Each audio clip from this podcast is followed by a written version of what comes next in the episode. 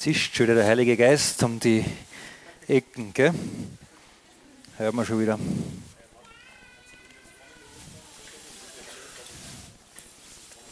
Ist Mikro oder die?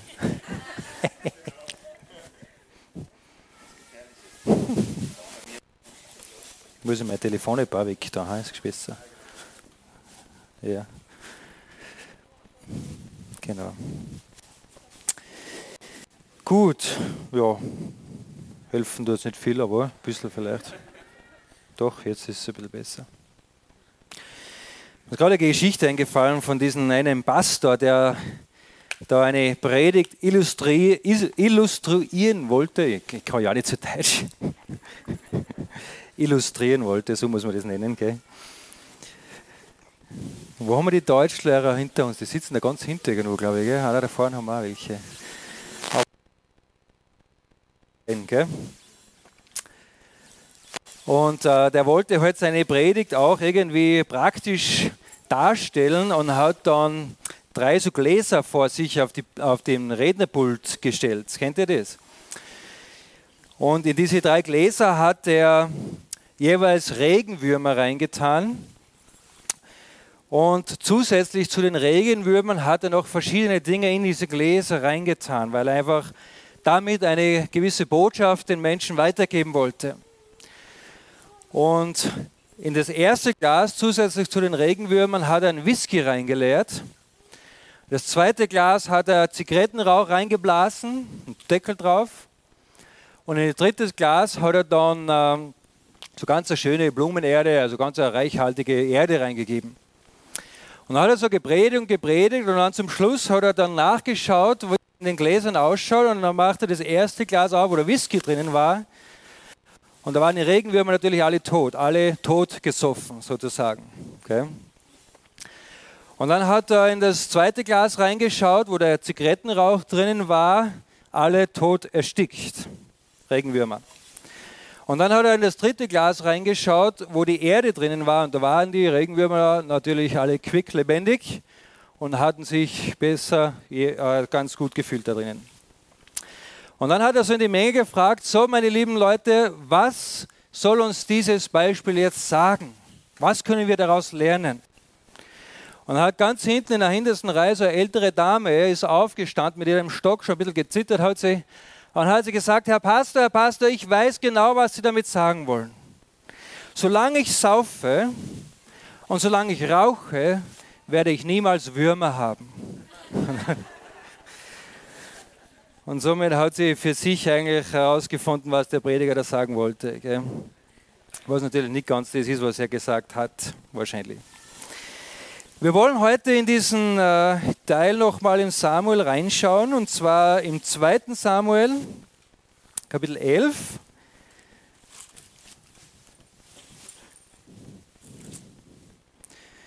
wo es jetzt darum geht, wir haben es Vormittag ganz kurz angeschnitten, wo David sich versündigt mit der Bathsheba. Und da lese ich euch ein paar Verse vor, die ersten fünf Verse. Und zwar steht hier, und es geschah bei der Wiederkehr des Jahres zur Zeit, wenn die Könige ins Feld ausziehen, da sandte David Joab und seine Knechte mit ihm und ganz Israel aus. Und sie verheerten und sie verheerten das Land der Söhne Ammon und belagerten Rabba. David aber blieb in Jerusalem. Und es geschah zur Abendzeit, dass David von seinem Lager auf Hauses erging. Ich kann ja lauter schreien, wenn es ist. Er vom Dach aus eine Frau baden. Die Frau aber war von sehr schönem Aussehen. Und David sandte hin und erkundigte sich nach der Frau. Und man sagte, ist das nicht Bathsheba, die Tochter Eliams, die Frau Urias des Hethiters? Da sandte David Boten hin und ließ sie holen. Und sie kam zu ihm und er lag bei ihr und sie hatte sich aber gerade gereinigt von ihrer Unreinheit und sie kehrte in ihr Haus zurück. Und die Frau wurde schwanger und sie sandte hin und berichtete es David und sagte, ich bin schwanger. Da sandte David zu Joab, schick mir Uriah den Hethiter, und Joab schickte Uriah zu David. Und Uriah kam zu ihm, oder Uriah, wie immer, und David fragte nach dem Wohlergehen Joabs und nach dem Wohlergehen des Volkes und nach der Kriegslage. Und David sagte zu Uriah, geh hin in dein Haus hinab und wasche deine Füße. Und als Uriah aus dem Haus des Königs ging, kam ein Geschenk des Königs hinter ihm her. Uriah aber legte sich am Eingang des Könighauses nieder, bei allen Knechten seines Herrn und ging nicht in sein Haus hinab. Und man berichtet es David, Uriah ist nicht in sein Haus abgegangen. Da sagte David zu Uriah, bist du nicht von der Reise gekommen? Warum bist du nicht in dein Haus hinabgegangen? Uriah aber sagte zu David, die Lade und Israel und Juda wohnen in Zelten und mein Herr selbst, Joab, und die Knechte meines Herrn lagern auf freiem Feld und da sollte ich in mein Haus hineingehen, um zu essen und zu trinken und bei meiner Frau zu liegen, so wahr du lebst und deine Seele lebt, wenn ich das tue. Da sagte David zu Uriah, bleib auch heute noch hier, morgen werde ich dich dann entlassen. So blieb Uriah an diesem Tag und am folgenden in Jerusalem. Und dann, ich lese das jetzt nicht weiter, kam dann das, wo dann David ihn dann doch in die Kriegsfront schickt, wo er dann dort ums Leben kommt. Wir möchten heute noch ein bisschen mehr auf das eingehen, was in unserem Inneren vorgeht. Und zwar um den Konflikt, den wir immer wieder heute in unserem Leben, in unserem Herzen erleben. Und daran möchte ich heute ein bisschen was äh, euch weitergeben. Sehr oft ist es so, dass wenn wir jetzt, oder man schaut auf das Leben von David, soll ich das nehmen oder wie? Ist gescheiter?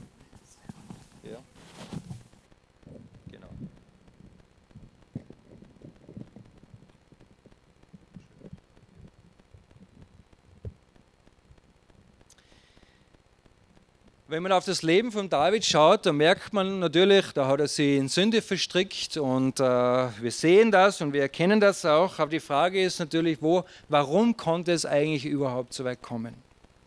Warum kann es in unserem Leben überhaupt so weit kommen, dass wir uns ebenso wie ich Vormittag gesagt habe, wir uns immer wieder auf diesen schmalen Grat zwischen Sünde und Versuchung bewegen und manchmal doch in diese Sünde abrutschen? Und äh, ich denke, wenn wir auf, diesen, auf diese Sache schauen, wir merken hier sehr oft in unserem Leben, in unserem Herzen ein gewisser Konflikt zwischen dem, wo wir wissen, es ist eigentlich nicht gut und nicht richtig und trotzdem passiert es. Und da gibt es bestimmten Grund dafür. Und wir wissen, wahrscheinlich aus unseren eigenen Erfahrungen, dass meistens dieser Konflikt immer in unserem eigenen Herzen beginnt. Und darauf möchte ich ein bisschen eingehen.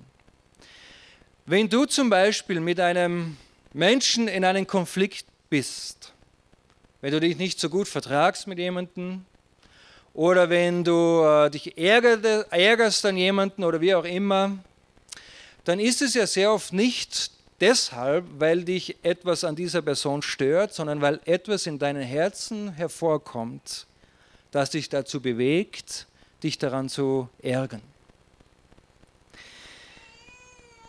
Wenn ich zum Beispiel mit meiner Frau streite, was höchst unwahrscheinlich und sehr selten vorkommt, dann ist es ja meistens nicht über etwas, das Sie oder ich falsch gemacht haben, sondern es ist meistens der Grund, weil es irgendwas in meinem Herzen gibt, das mich stört. Und ich habe das ja heute Vormittag schon kurz erwähnt. Ich möchte euch eine kurze Geschichte erzählen. Ich weiß nicht, ob die Geschichte wahr ist, aber da gab es mal einen Mann, der war viel auf Reisen unterwegs als Geschäftsmann und war heute halt immer eher meistens im Flugzeug unterwegs als sonst irgendwo zu Hause. Das Flugzeug und der Flughafen war eigentlich so sein Zuhause.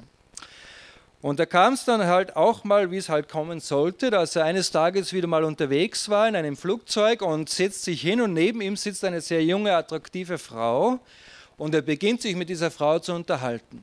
Auch sie war geschäftlich sehr viel unterwegs, auch alleine unterwegs. Und sie unterhalten sich und der Flug hat etwas länger gedauert und sie lernen sich doch etwas kennen. Und kurz vor der Landung fragt dann der Mann die Frau, würden Sie mit mir die Nacht verbringen, wenn ich Ihnen eine Million Dollar zahlen würde? Und zuerst war die Frau etwas geschockt auf diese Frage natürlich und wusste nicht, was sie sagen sollte, fast ein bisschen verärgert.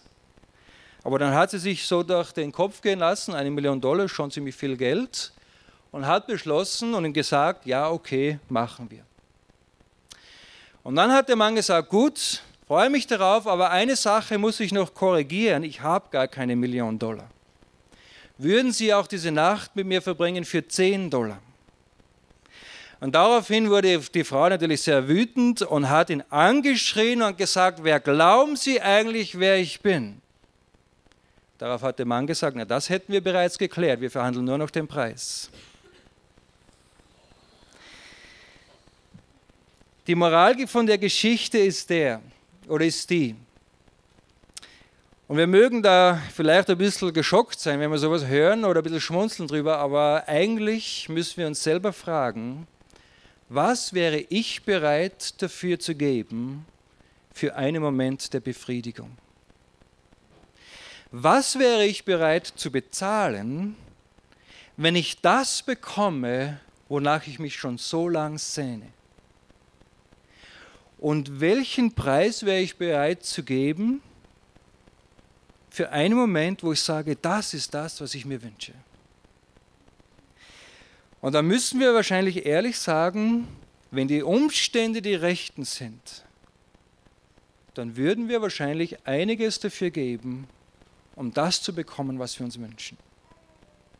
Ob es recht ist oder nicht. Aber solange der Preis stimmt, würden wir wahrscheinlich ebenso handeln. Vielleicht nicht so krass, vielleicht nicht in diesem Bereich, aber in anderen Bereichen. David hatte ein innerliches Problem. Er hatte eine innere Zufriedenheit, er hatte eine ungestillte Sehnsucht, und dazu komme ich gleich. Er hatte eigentlich ein unreines Herz und vor allem hatte er in diesem Moment eine distanzierte Beziehung zu Gott selbst. Was war eigentlich jetzt so der Hintergrund von dieser ganzen Geschichte mit David und Bathsheba? Es hat nämlich schon damit angefangen, dass David eigentlich nicht da war, wo er hätte sein sollen. Es war nämlich früher so, die Völker hatten ja damals diesen eigenartigen Brauch, dass sie immer nach dem Winter, wenn der, der Frühjahr wieder rauskam, so wie jetzt vor ein paar Wochen, dass sie dann wieder begonnen haben mit ihren Kämpfen, die sie damals im Herbst im letzten Jahr eingestellt haben, weil ja der Winter kam. Jetzt war der Winter vorbei gewesen und wir lesen das ja und es geschah aber bei der Wiederkehr des Jahres, also im Frühjahr, zur Zeit, wenn die Könige ins Feld ausziehen. Also das war Tradition. Das war damals so. Irgendwann hat man aufgehört, man hat gemerkt, so jetzt bringst du nichts mehr, es wird kalt, der Schnee kommt, wir gehen nach Hause, im Frühjahr, wenn es wieder wärmer ist, kämpfen wir wieder weiter. So war das damals. Und eigentlich war es aber auch so, dass der König selbst immer mit diesen Truppen, mit seinem Heer mit ausgezogen war, um mit ihnen Seite an Seite zu kämpfen. Das war so. Und wir lesen aber hier, dass als die Könige ins, oder normalerweise, so steht es hier, wenn die Könige ins Feld ausziehen, also hier lesen wir, normalerweise ziehen die Könige mit aus, dann lesen wir aber dann im nächsten Abschnitt, da sandte David Joab und seine Knechte David aber blieb in Jerusalem. Und das war eigentlich schon der Anfang vom Ende und die, der Anfang von der Katastrophe, in der er sich jetzt begibt. Wir lesen hier, dass aus irgendwelchen Grund, wir wissen nicht genau warum, aber aus irgendwelchen Grund bleibt David zu Hause und stellt sich nicht an die Seite seiner Krieger, wo er eigentlich hätte sein sollen. Und als er dann abends ins Bett geht und schlafen gehen möchte, da kann er nicht schlafen. Er ist rastlos. Er weiß wahrscheinlich innerlich genau, eigentlich sollte ich nicht heute hier sein, sondern draußen im Feld mit meinen Kriegsleuten. Und er ist ganz unruhig, konnte nicht schlafen, wir lesen das ja auch. Und es hat ihm bestimmt keine Ruhe gelassen, weil er wusste, er ist nicht da, wo er sein sollte. Er ist nicht da, wo er auch von Gott her sein sollte. Und seht ihr, das ist genau der Punkt, warum wir uns oftmals in Konflikte verstricken und manchmal auch Sünde in unserem Leben beginnt, und zwar, wenn wir nicht dort sind, wo wir eigentlich sein sollten, beziehungsweise weil wir dort sind, wo wir nicht sein sollten. David sollte eigentlich bei den Truppen sein, und genau das war eigentlich der erste Schritt zum Fall. Es gibt auch bei uns immer wieder diese Momente, wo wir eigentlich genau wissen, wir sind nicht da, wo wir eigentlich sein sollten. Oder umgekehrt, wir sind jetzt genau da, wo wir vielleicht nicht sein sollten. Wir haben bei uns so eine, so eine Wanderung, äh, ähnlich wie beim Bergsteigen, da gibt es so eine Wanderung, das heißt dieser Höhenweg. Und der Höhenweg ist eigentlich auch mittlerweile gesperrt weil es ist eigentlich ein sehr leichter Weg. Aber das Problem ist, da ist so viel Gras und da ist so ein bisschen auf einen Abhang. Und wenn man da zum Beispiel neben dem Weg gehen würde und abrutschen würde, dann würde man sich tödlich verunglücken, weil es unterhalb, wenn man rutscht am Gras, da kann man sich nicht festhalten. Dann rutscht man und dann gibt es so eine 200 Meter, 200 Meter hohe Felswand und dann würde man dann abstürzen. Mittlerweile haben sie diesen Weg gesperrt, weil sie wussten, weil man weiß, das ist einfach zu gefährlich. Es ist sehr unscheinbar, man erkennt die Gefahr nicht, es ist auch nicht sehr schwierig zum Gehen, aber es ist gefährlich. Manche Menschen bewegen sich trotzdem auf diesen Weg, obwohl sie wissen, er ist eigentlich gesperrt. Es ist schon interessant, dass wir manchmal genau wissen, wir sollten eigentlich nicht, manchmal nicht an diesem Ort sein, wo wir uns manchmal befinden und trotzdem sind wir dort. Welche Wege könnte das in unserem Leben sein? Welche Momente oder Orte könnten das in unserem Leben sein? Und vielleicht sind es die Zeiten, wo wir zur falschen Zeit im Büro sitzen, anstatt zu Hause bei unseren Frauen. Vielleicht sind es die Zeiten, wo wir eigentlich vorm Computer sitzen, aber nicht vorm Computer sitzen sollten. Vielleicht sind es die Momente, wo wir in einem Freundeskreis wir uns befinden, wo wir eigentlich nicht sein sollten, weil in diesem Freundeskreis werden wir nicht ermutigt, mit Christus zu leben. Was immer auch diese Momente oder diese Orte sind, an denen wir uns manchmal beginnen, begeben, aber wir merken ganz genau, wenn wir eigentlich dort sein sollen. Warum? Wie merkt man das? Man merkt es daran, weil man rastlos wird, so wie David. David war rastlos. Er wusste, eigentlich sollte er nicht da sein. Eigentlich sollte er nicht in Jerusalem sein, sondern draußen am Feld. Und er war rastlos. Und er spürte das in seinem Herzen. Und die Situation gerät bei David völlig außer Kontrolle, als er da mit Bathsheba schläft und sie von ihm schwanger wird. Denn jetzt muss er auch noch sehen, wie, mit, wie er mit ihrem Mann fertig wird, damit das alles irgendwie noch so vertuscht werden kann, oder beziehungsweise ins rechte Lot gerückt werden kann, wenn das überhaupt noch möglich ist. Und seht ihr, das ist eigentlich genau das Problem. Manchmal beginnt Sünde in unserem Leben, weil wir eine ungestillte Sehnsucht haben. Aber das ist ganz normal. Wir alle haben ungestillte Sehnsüchte. Aber das Problem ist dann, wenn wir uns dann an einen Ort begeben, wo wir eigentlich nicht sein sollten. Denn dann bewegen wir uns genau in die Richtung, wo wir nicht gehen sollten. Und wenn wir dann noch dort sind und in Sünde verfallen, dann merken wir, das eigentliche Problem ist ja auch nicht mal die Sünde. Denn die Sünde selbst ist ja meistens eigentlich etwas sehr Angenehmes. Das ist ja das Problem mit Versuchung. Versuchung an sich ist ja immer was Schönes, sonst wäre es ja keine Versuchung. Versteht ihr, was ich meine? Wenn, wenn wir irgendetwas Furchtbares erleben würden, das ist ja keine Versuchung. Versuchungen sind die Dinge, die uns eigentlich anlocken die uns attraktiv erscheinen. Darum ist es ja eine Versuchung. Und selbst die Sünde, die, die, die eigentliche Tat der Sünde, was immer das ist, ist ja eigentlich auch nicht das Problem. Aber das Problem bei der Sünde sind immer die Konsequenzen. Es sind immer die Konsequenzen unserer Sünden, die uns bis heute beschäftigen, weil wir wissen, sie hinterlassen Narben, sie hinterlassen Schmerzen, sie hinterlassen Gedanken, mit denen man oft schwer fertig wird. Und das ist das Problem. Und David war genau an diesem Punkt. Zuerst kam da eine Unfriedenheit auf in seinem Herzen.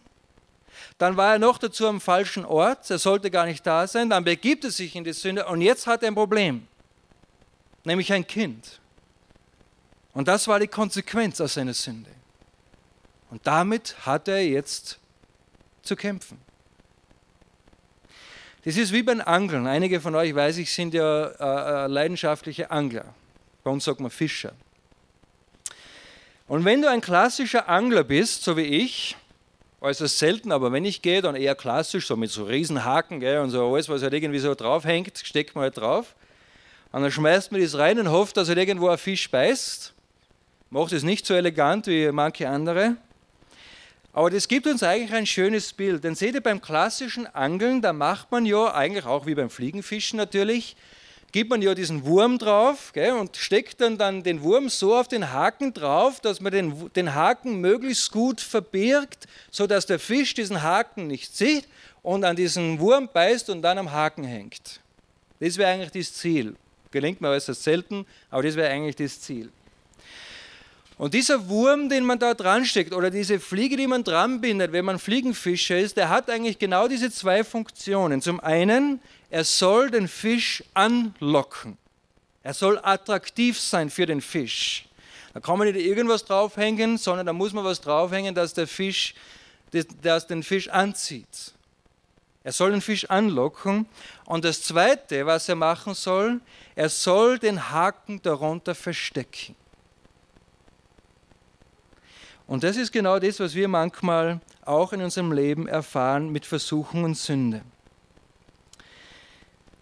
Wenn der Fisch dann anbeißt, der Fisch sieht ja nur die Versuchung, aber er sieht nicht die Konsequenz, den Haken, denn der ist gut versteckt. Aber das Problem ist nicht, dass er an den Wurm beißt, das Problem ist die Konsequenz, nämlich der Haken, aber den sieht man nicht. Und mit der Versuchung ist es nicht anders. Wir sehen zwar die Versuchung, und die Versuchung lockt uns an, aber das, was wir nicht sehen, ist die Konsequenz, die daraus entstehen könnte. Und wenn David gewusst hätte, was die Konsequenz von seinem Seitensprung werden wird, dann wäre ich mir sicher, hätte er das nicht getan. Denn wir lesen dann später, wie sehr er darunter leiden musste, als ihm dann noch der Sohn genommen wurde und er beinahe dabei zugrunde gegangen ist. Und genau hier entsteht dieser Konflikt zwischen dem, was ich weiß, was wahr ist und was ich spüre und dem, was passiert ist. Und ich leide darunter. Und seht ihr, David war nicht nur in Konflikt mit sich selbst und mit Gott, weil er sich versündigt hatte, sondern er wurde eigentlich auch zu einer Enttäuschung für die Menschen um sich herum. David wusste, er hatte nicht nur Gott enttäuscht oder diese Frau, sondern eigentlich auch die Menschen um ihn herum. Und es kann für uns sehr enttäuschend sein, wenn wir Menschen haben in unserem Leben, denen wir vertrauen, auf denen wir hoch, auf die wir hochschauen, auf die, auf die, die wir als Vorbilder haben in unserem Leben. Und dann plötzlich draufkommen, auch die Menschen haben Sünden in ihrem Leben oder haben etwas falsch gemacht. Und das kann uns manchmal enttäuschen. Ich hatte so ein Vorbild auch. Einer meiner ehemaligen Arbeitskollegen. Als ich begonnen habe, am, am, am Tauernhof zu arbeiten. Er war ein Vorbild für mich, so wie mit Jesus gelebt hat. Ein fröhlicher, positiver Mensch, voll Feuer und Flamme für Jesus. Und wie er mit den Menschen umgegangen ist. Und auch so vom Typ einfach so einer, wo ich gesagt habe, mit dem möchte ich mich befreunden. Der ist ein, ein Mensch, so wie ich das gerne sehe und selber sein möchte. Bis ich dann draufgekommen bin, dass er Ehebruch begonnen hat und mit einer Studentin abgehauen ist. Das war eine Riesenenttäuschung für mich. Aber ich habe auch eines gelernt. Keiner von uns ist davor gefeit, in Sünde zu verfallen. Keiner von uns. Und meine Frau und ich, wir sagen uns das selber auch immer. Wir würden niemals auf Menschen herunterschauen, die sich vielleicht in Sünde verstrickt haben, vielleicht sogar Ehebruch begonnen haben, weil wir wissen, auch wir sind nicht davon gefeit, Fehler zu machen in unserem Leben. Da sind wir ganz realistisch. Und das ist gut, wenn man das ganz ehrlich auch sagen kann und die Gefahr auch erkennen kann. Denn die Versuchung ist da, die ist immer da, in jedem Bereich unseres Lebens. Und da ist es gut, wenn man auch ganz konkret darüber reden kann. Aber seht ihr, genau darum ist es so schön zu sehen, wie Gott mit David umgegangen ist in dieser Situation. Denn Gott kommt jetzt immer wieder in sein Leben hinein und ich staune, wie Gott mit solchen Situationen umgeht, wie David in einer war und ihn eigentlich daraus wachsen lässt oder darin wachsen lässt und ihn da rausholt und ihn weiterführt. Das Schöne ist, wir alle leben in der Vergebung Gottes. Keiner von uns ist gefeit, einen Fehler zu machen. Die Versuchungen sind alle da. Und wir wissen auch, wir leben und wir müssen in dieser Vergebung Gottes leben. Das ist Realität. Und das Schöne ist, und wir lesen das im Psalm 51, wo David nochmal auf, sein, auf seinen Fehltritt eingeht, da möchte ich ein paar Verse vorlesen. Da sehen wir, was es eigentlich heißt, ein Mann Gottes zu sein, ein Mensch Gottes zu sein und in der Vergebung Gottes zu leben. Nicht, weil man perfekt ist, sondern weil man weiß, man hat die Vergebung Gottes notwendig.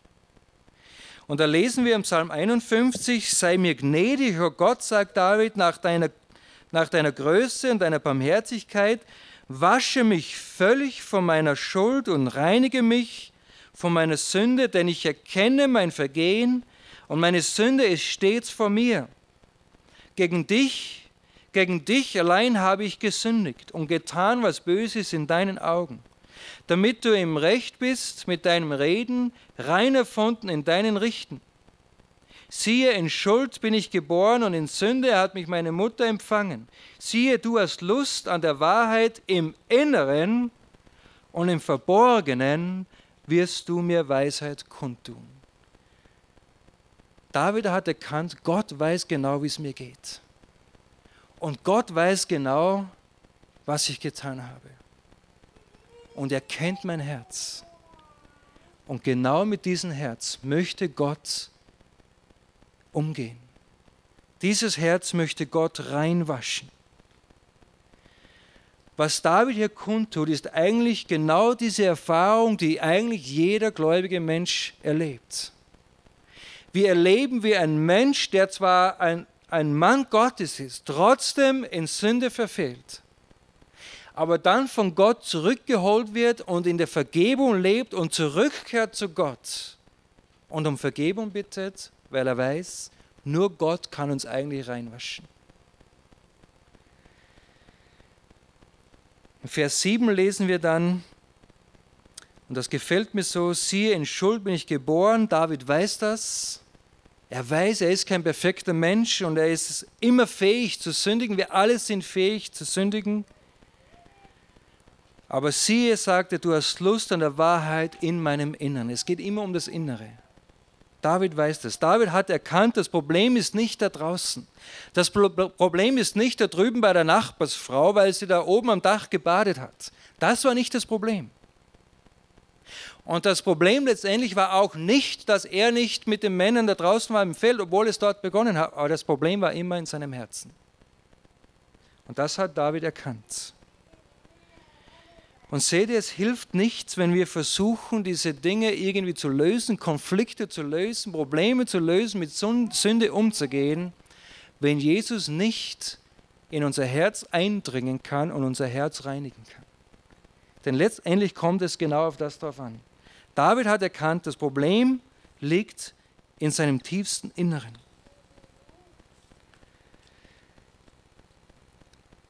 Wir singen ja immer wieder diese Lieder, wo wir eigentlich Gott bitten, dass er uns reinwäscht, dass er uns läutert. Komm, Jesus, läutere durch, mach mich rein, mach mich wie Gold. Reinige du, Herr, mein Herz. Mir gefällt das, was David jetzt sagt im Vers 4, wasche mich völlig von meiner Schuld und reinige mich von meiner Sünde. Und dieses Wort reinigen, das er hier hernimmt, ist das hebräische Wort Taher. Und das ist dasselbe Wort, das in Malachi Kapitel 3 steht, im Vers 3. Und da heißt es, und er, Gott, wird sitzen und das Silber schmelzen und reinigen, und er wird die Söhne Levi reinigen und sie läuten wie Gold und Silber. Gott wird sie läuten wie Gold und Silber. Gott möchte auch uns läuten wie Gold und Silber. Und ich habe das Vorrecht, eine Goldschmiedin als Frau zu haben, die ich fragen habe können, du sag mal, wie ist das eigentlich, wenn man Gold läutet? Denn die Bibel spricht sehr viel darüber. Was heißt das? Wenn zum Beispiel Hiob sagt, Gott kennt meinen Weg und wenn er fertig ist mit, meiner, mit dieser Prüfungszeit, dann werde ich hervorgehen wie Gold. Gott, Gott möchte mich reinigen, er läutet mich. Hiob, diese schwierige Zeit, die Hiob durchgemacht hat, war nichts anderes als eine Zeit der Läuterung. Oder hier im Malachi, was heißt das, wenn Gott sagt, er möchte uns läuten wie Silber und Gold? Und da konnte sie mir erklären, dass dieser Läuterungsprozess eigentlich ein ganz einfacher Prozess ist, aber kein unbedingt angenehmer Prozess ist. Und ich habe das auch nicht gewusst, aber so ein Ehering, hätte ich das vorher gewusst, hätte ich wahrscheinlich nicht so viel Geld bezahlt dafür, aber so ein Ehering besteht ja nicht nur aus reinem Gold. Meine Frau könnte euch das jetzt besser erklären, aber angeblich besteht so ein Ehering, der zwar für mich wie ein Goldring ausschaut, nicht nur aus Gold, sondern auch aus verschiedenen Metallen, der dieses, dieses Material verhärtet, um es zu formen zu können und damit es auch diese Form behält. Gold, reines Feingold, ist ja eigentlich ein sehr weiches Material. Wer glaubt, ihr habt es mal gelesen, dass man so ein paar Gramm Gold auf eine Länge von ein paar Kilometer lang ziehen könnte, weil es so zäh ist, aber auch so weich ist. Und es ist zwar sehr wertvoll, aber man kann eigentlich nicht viel damit anfangen, weil würde man einen Ring aus einem reinen Gold machen, dann würde der sich ständig verformen. Und so hat man zu diesem Metallstück verschiedene Metalle beigefügt, um es härter zu machen, dass wenn man es formt, es auch dieses, diese Form behält. Würde man jetzt sagen, du pass auf, mir gefällt dieser Ring nicht mehr, ich möchte etwas anderes daraus machen, und zwar aus diesem Ring, dann müsste man diesen Ring läutern und dann gibt man den einfach in eine Schale rein, die erhitzt man dann auf 1063 Grad, das habe ich mir gemerkt von meiner Frau, weil das ist der Schmelzpunkt vom Gold, ziemlich heiß. Und dann beginnt das natürlich alles flüssig zu werden und dann gibt man in dieses flüssige Material so Bindemittel hinein. Und diese Bindemittel binden haben die Aufgabe, genau diese Fremdmetalle, wie sie genannt werden, zu binden und abzuschöpfen. Und das macht man dann so lange, immer wieder mit Bindemittel und Abschöpfen, bis am Schluss nur noch reines, feines Gold übrig bleibt. 100% Gold. Und das ist genau der Prozess, den die Bibel beschreibt, wenn Gott sagt, er möchte uns läutern. Denn seht ihr, mit unserem Herzen ist es genau so. Genauso wie mit dem Herzen Davides war. Man sieht nicht immer genau, was in unserem Herzen vorgeht. Genauso wie in diesem Ring. Ich sehe von außen nicht, was da alles drinnen steckt. Das sieht man nicht. Aber man weiß, da sind Dinge drin, die, diese, die diesen Ring hart machen. Und man sieht erst, was da drinnen ist, wenn man ihn läutet und diese Metalle abschöpft und sie untersucht. Und in unserem Herzen ist es genau so. Kein Mensch sieht, was in deinem Herzen vorgeht. Nicht mal du selbst oft. Der Einzige, der weiß, was in deinem Herzen vorgeht, ist Gott selbst. Und das Problem ist, und David hatte das erkannt, er sagt das ja auch im Psalm 51, dass wir im Laufe unseres Lebens Fremdmetalle in unseren Herzen aufgenommen haben, die unser Herz hart gemacht haben, die unser Herz mehr oder weniger verunreinigt haben. Wir wurden nicht nur in Sünde geboren, sondern wir haben auch Dinge in unserem Leben aufgenommen, die uns noch mehr unrein gemacht haben. Und wenn jetzt Gott sagt, er möchte uns läuten wie Gold, dann geht das eigentlich nur durch diesen Prozess der Läuterung, wo wir Gott eigentlich, wo wir zulassen, dass Gott diese Fremdmetalle in unserem Leben abschöpft, herausnimmt, wegnimmt, damit letztendlich reines, feines Gold in unserem Herzen übrig bleibt. Seht ihr, es sind diese Fremdmetalle in unserem Herzen, die uns immer wieder dazu bringen, unseren Sehnsüchten nachzugehen und oftmals auch dadurch in Sünde zu verfallen. Und es sind diese Fremdmetalle, die unser Herz hart machen, die Eifersucht hervorbringen, die Gierde hervorbringen, die falsche Sehnsüchte hervorbringen und was auch immer. Gott sagte, ich möchte euch läutern, aber es kostet etwas. 1063 Grad ist nicht unbedingt immer angenehm. Aber das Schöne ist, wenn man in so ein flüssiges, reines Gold reinschaut, dann sieht man etwas ganz Besonderes darin. Was glaubt ihr, was man darin sieht? Wenn man in reines, geschmolzenes Feingold hineinschaut, was sieht man darin? Sein eigenes Spiegelbild darin.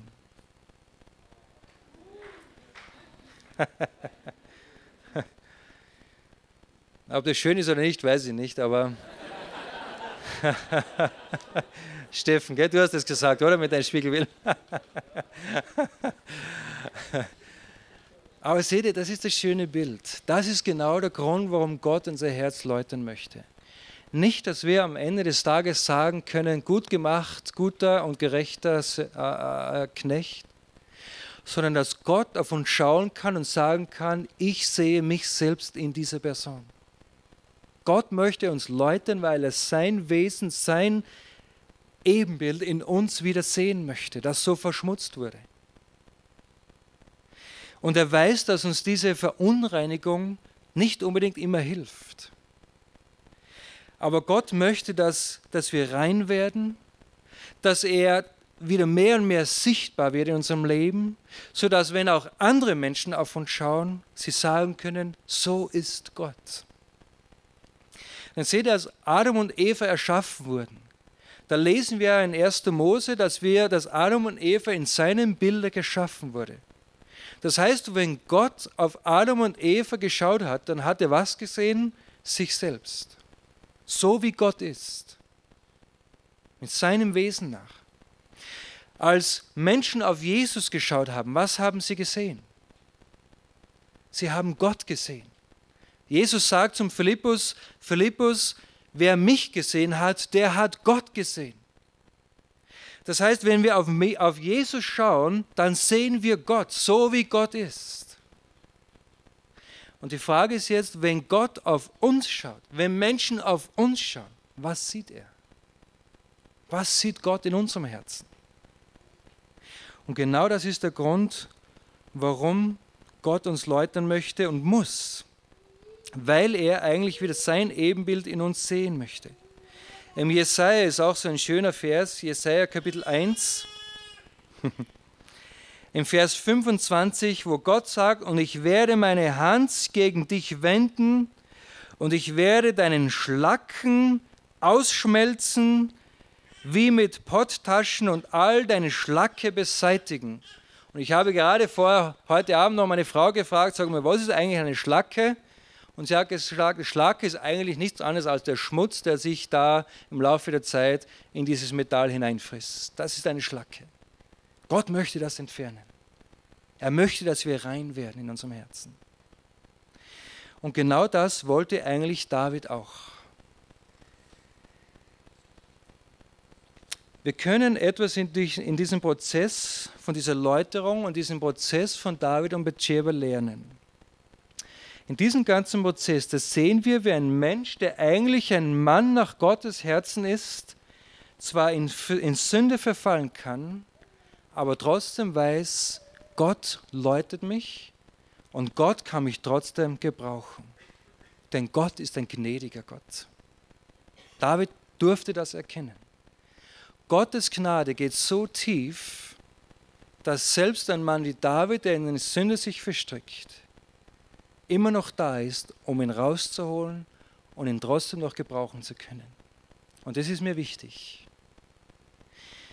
Wir gehen auch manchmal in unserem Sommer Canyoning. Das sind so Schluchtenbegehungen, wo man dann so einen Wasserbach entlang geht oder entlang springt, wie auch immer. Und das ist immer eigentlich eine schöne Sache. Hat das jemand von euch schon mal gemacht, das Canyoning? Schluchten gehen. Super Sache, da geht man also runter oder hüpft man halt in so Wassertümpeln. Und bei uns gibt es halt auch so schöne Canyon, da ist man wirklich inmitten so einen Schacht drinnen, eigentlich so einen, so einen Graben drinnen und man ist eigentlich am tiefsten Punkt, man kann gar nicht tiefer runtergehen, weil das Wasser fließt immer da ganz unten und genau da befindet man sich. Und das ist für mich immer so ein schönes Bild von Gottes Gnade. Und jemand hat mir mal den schönen Spruch gesagt, er hat gesagt, Gottes Gnade ist wie das Wasser, es fließt immer bis an den tiefsten Punkt im Tal. Und das ist mir wichtig, dass wir das heute Abend mitnehmen. Ja, wir versündigen uns und wir tun es immer wieder. Und wir merken, ja, wir haben Läuterung unseres Herzens Not. Denn da sind Metalle in unserem Herzen, die gehören weg. Gott muss sie wegnehmen. Aber wir müssen auch wissen, dass Gott ein gnädiger Gott ist und dass seine Gnade immer noch tiefer geht als unsere Schuld. Immer tiefer geht als unsere Schuld. Ein Mensch kann tief gefallen sein, aber nie zu tief, als dass Gottes Gnade ihn nicht erreichen kann. Und das wünsche ich mir, dass wir das heute mitnehmen, weil ich weiß, viele von uns zweifeln daran. Viele von uns zweifeln daran, dass Gott ein gnädiger Gott ist aufgrund dessen, was uns widerfahren ist. Einige von uns haben das Privileg, hin und wieder diese Gipfelerlebnisse im Leben zu haben wo man ganz oben steht am Gipfelkreuz und dann über alles hinwegschauen kann und vielleicht noch einen schönen Sonnenaufgang oder Sonnenuntergang erleben kann, wie auch immer. Und das sind so Erlebnisse, wo man dann oben steht und sagt, danke Gott. Mehr kannst du mir in diesem Moment gar nicht schenken. Ich habe dieses Vorrecht hin wieder das auch zu erleben. Da fühlt man sich einfach wirklich Gott ein Stückchen näher. Auch wenn man nur 1000 Meter oder 2000 Meter höher ist, weil man heute den Berg hochgegangen ist, aber irgendwie fühlt man sich manchmal Gott näher. Dann seht ihr, wenn man diese Gipfelerlebnisse hat, wenn alles im Leben rund läuft, wenn alles so läuft, wie wir uns das wünschen, dann fühlen wir uns Gott näher. Aber wir wissen auch, dass wir immer wieder zurück müssen ins Tal. Dort, wo das wahre Leben herrscht. Und da müssen wir wissen, genau dort ist auch die Gnade Gottes. Und wir stehen in dieser Gnade Gottes. Und einige haben eben, oder einige von uns befinden sich vielleicht gerade in einem sehr tiefen Graben. Eben nicht auf dem Gipfel, sondern irgendwo in einem tiefen Graben. Und du weißt es. Und du spürst das und du leidest daran. Und was auch immer dich in diesen Graben gebracht hat, vielleicht weil du an der, an der falschen Zeit am falschen Ort warst, so wie David. Oder weil sich vielleicht andere Menschen dazu gebracht haben, etwas zu tun, was du nicht tun hättest sollen. Oder weil du eine Sache oder einen Konflikt, den es zu bewältigen gab, nicht wirklich gut bewältigt hast. Was auch immer es war in deinem Leben. Aber wir müssen wissen, Gottes Gnade fließt immer tiefer, als wir uns befinden.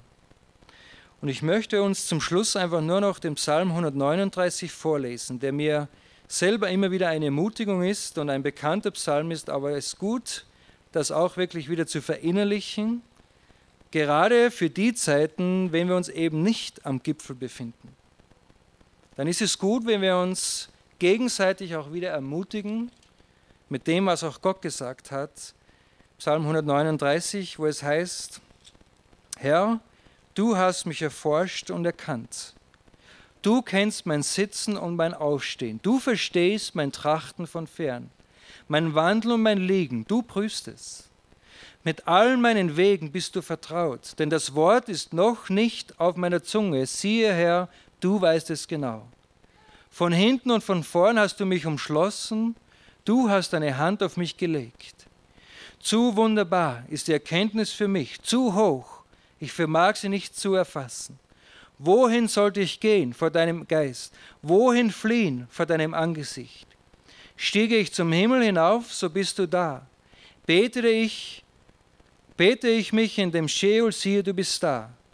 Erhöhe ich, mich die, erhöbe ich die Flügel der Morgenröte, ließe ich mich nieder am äußersten Ende des Meeres, auch dort würde deine Hand mich leiten und deine Rechte mich fassen.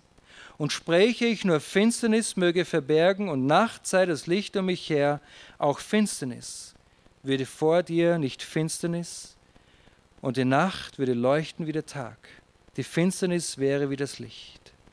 Denn du bildest meine Nieren, du wobst mich in meiner Mutter Leib. Ich preise dich darüber, dass ich auf eine erstaunliche, ausgezeichnete Weise gemacht bin. Wunderbar sind deine Werke, und meine Seele erkennt es sehr wohl. Nicht verborgen waren mein Gebein vor dir, als ich gemacht wurde im Verborgenen, gewoben in den Tiefen der Erde. Meine Urform sahen deine Augen, und in den Buch waren sie alle eingeschrieben, die Tage, die gebildet wurden, also noch keiner von ihnen da war. Für mich aber, wie schwer sind deine Gedanken, Gott, wie gewaltig sind ihre Summen.